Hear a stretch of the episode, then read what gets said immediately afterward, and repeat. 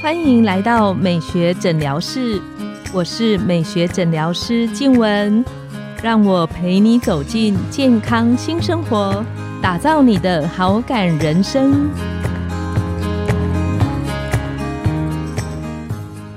欢迎光临，我是你的美学诊疗师静文，让我陪你练习好感人生。走进健康新生活。今天我们很高兴邀请到的来宾是快乐利康陈慧英执董。那我们请陈执董跟我们打个招呼，自我介绍。大家好，我是快乐利康企业的陈慧英执行董事，很高兴可以在美疗室跟大家聊天。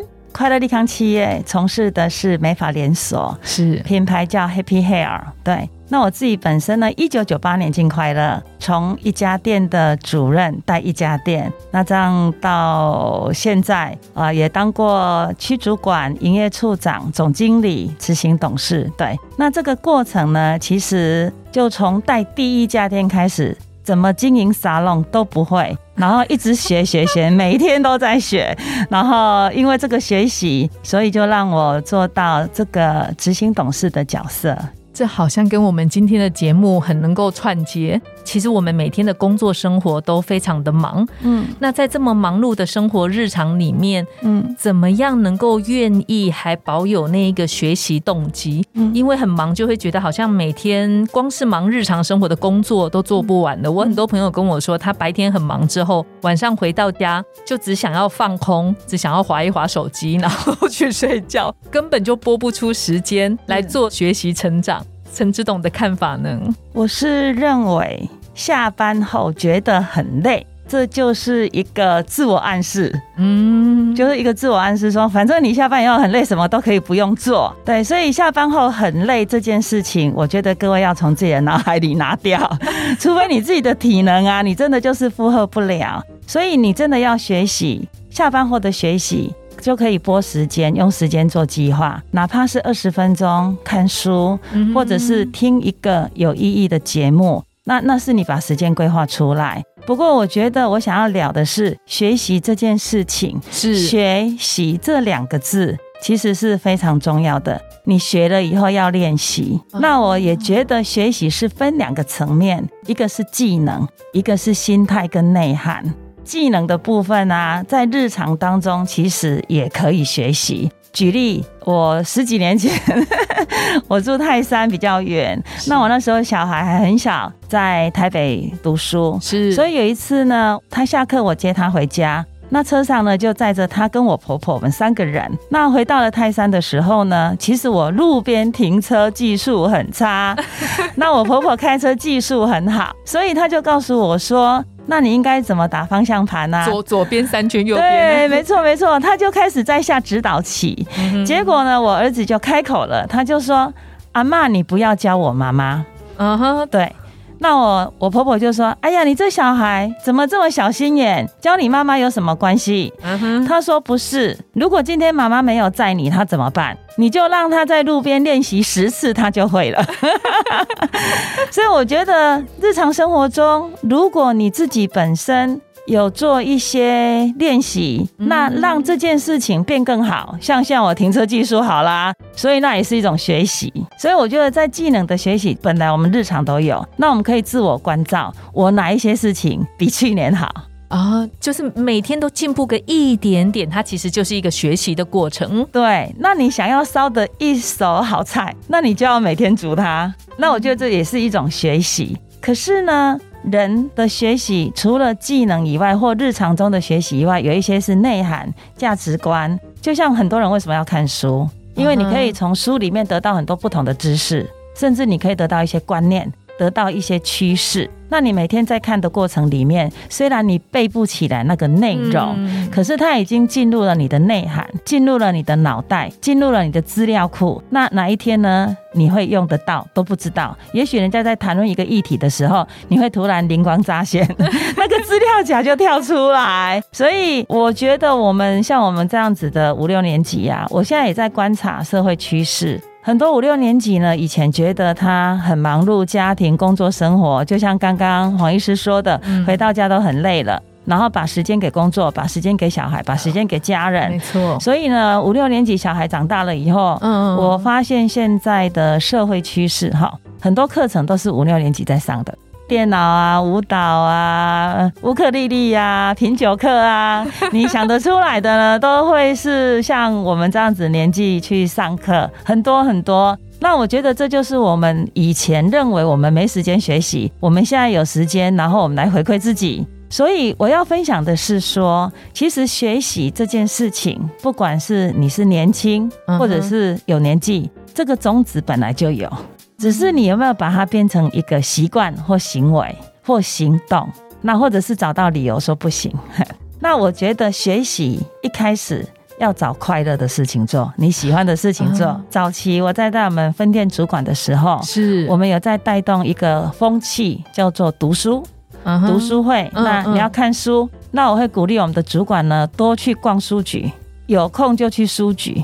不要只有逛超商，有空花时间去逛书局。那我在带的过程里面，我会发现有几个主管面有难色，就是嗯，你要去书局看书，那他们就开始皱眉头。所以我就私下问他，我就说，你为什么会觉得好像去逛书局这件事情，去看书这件事情是很难的？他说。不是啊，只懂我必须跟你讲，因为我到书局去的时候，我看到那个商业的书、经营管理的书，其实我就看不下去，我就头大了。我就跟他说：“谁叫你一定要看那些书？你到书局，你就是找你喜欢看的书啊。你喜欢喝咖啡，你可以看咖啡的书；你喜欢看小说，你就看小说的书；你喜欢看杂志，你就看杂志。没有规定你看什么书。”看书，它就是可以多元呐，然后去增加你的内涵。他说：“我这样我懂了，我压力就比较小。”那所以有时候呢，学习是需要一个环境跟氛围，或者是被要求。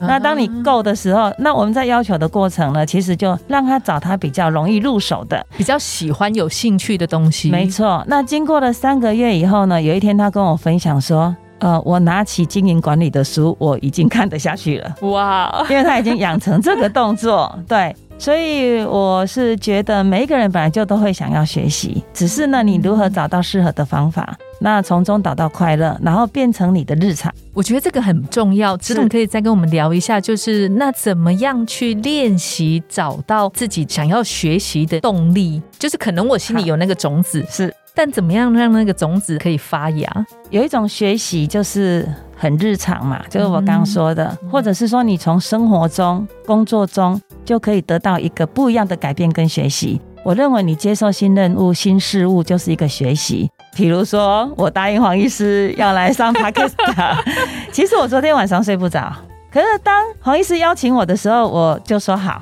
我不懂的事、没有做过的事，有人邀请我，我都先说好。那它就会变成我的一个新的学习，这个很了不起耶，因为这个需要勇气。对我都先说好，所以新事物你去接受它，你去接纳它，它就是一个学习。那另外有一种学习呢，是可能会改变你一生的学习，它跟你的起心动念很重要。二十年前我结婚的时候，我跟我小姑一起住。是，那我小姑当时呢，在西湖市场开一个小小的泡沫红茶摊，不是店哦，哈，就是茶摊，就泡沫红茶。后来呢，她跟她老公离婚了。嗯嗯嗯嗯。那她跟她老公离婚以后，我发现为什么她每天都这么晚回来？我就问她说：“那你为什么都这么晚回来？”她说：“我去上课。”我说：“你去上什么课？”她说：“我去上电脑课。”他那时候大约是三十岁左右吧，哈。他说我去上电脑课，我说你卖泡沫红茶，上电脑课干什么？他说我在学写电脑程式，哈。那后来呢，隔了大概一年多吧，哈。他把他泡沫红茶摊呢收起来了。他跟我说，他要去一个电子新创公司上班。我说你哪会？我说你不就拍卖泡沫红茶吗？你哪会？他就说，嗯，他是一个新的公司，我也想要去，刚好应征有成嘛，所以要去试看看。那隔没多久，大约也是一两年的时间而已。这个公司呢，他们到大陆去发展，所以他就去大陆当台干。那这样一二十年过了哈，他从去年他们公司就调回来台湾。可是这段时间呢，他在大陆买了房子。他在台北买了房子。哇，那不容易。其实我觉得他是一个蛮激励的故事，虽然是发生在我家人身上，他自己本身呢也没有认为这个对他的人生有什么改变，因为他就是日常这样过。可是我看在眼里，我会觉得说，当你。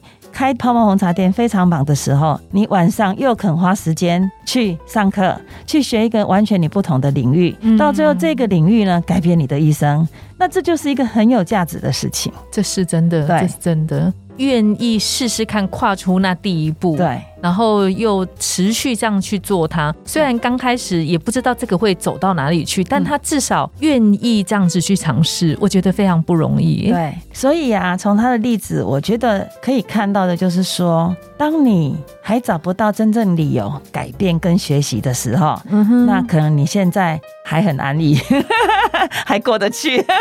可是当你要做一个重大改变跟学习的时候呢，可能。你已经是被逼到一个墙角，那你必须做改变。可是你也有可能被逼到墙角，你觉得反正就这样，他也可以继续卖泡沫红茶。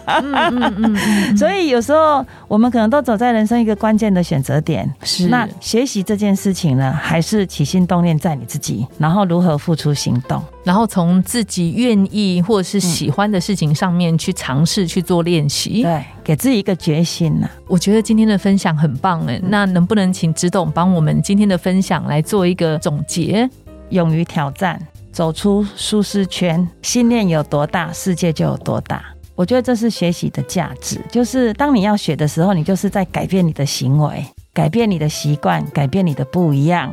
所以呢，我觉得就是要勇于挑战。那要学习，就是走出舒适圈。那当然啦，也是可以做一些练习。嗯举例啊，就是说，我们每一年啊，都会跟我们的伙伴呢，有一个学习九宫格。学习九宫格，对，那很有趣。对，学习九宫格呢，是可以跟梦想、跟目标绑在一起。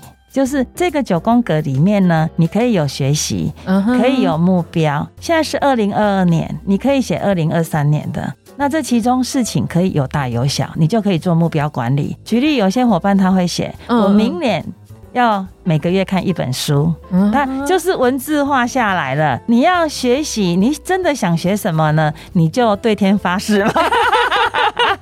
或者是文字化下来文字化，或者是 昭告天下嘛？哎，昭告天下，我觉得这个也很有趣。对，那有的就说我要看几本书，或者是我要去上什么课，我要运动，然后到最后呢，会写出说我明年可能要买房子，或者是要买车。那这个过程，你为了要达到这个目标，你就要学跟改变，你要增加你的技能，你要增加你的能力，你要增加你的行动力。所以我觉得可以这样做。那当然可以不用九宫格。重点就是说，你把你最想学的东西写下来，然后文字化去检视你有没有这样子做。那也可以让学习很快乐。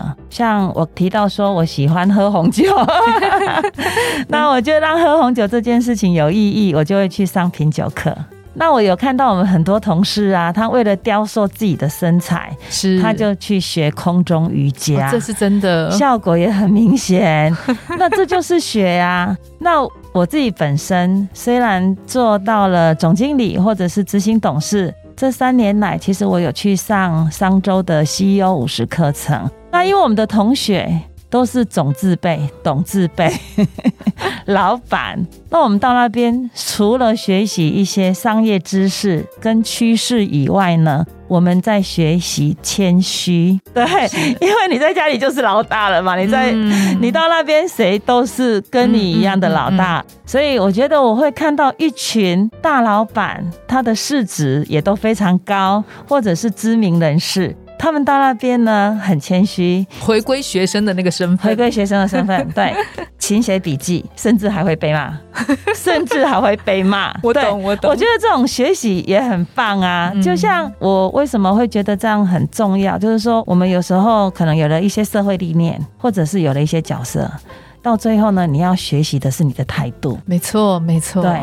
我会看到我们的设计师有一个设计师跟我分享，我好感动哦。因为设计师在店里，他可能就是教导助理，或者是告诉助理说，你要就老师的身份，你要怎么做。后来有一次呢，他去学韩式编法，嗯哼，那回来以后上了三堂课，回来以后他跟我说，我跟你说，学习不一样的事情去当学生，我就能够有同理心对我的助理。我说为什么你被骂？对。那个老师说这么简单的事情，你还变成这个样子。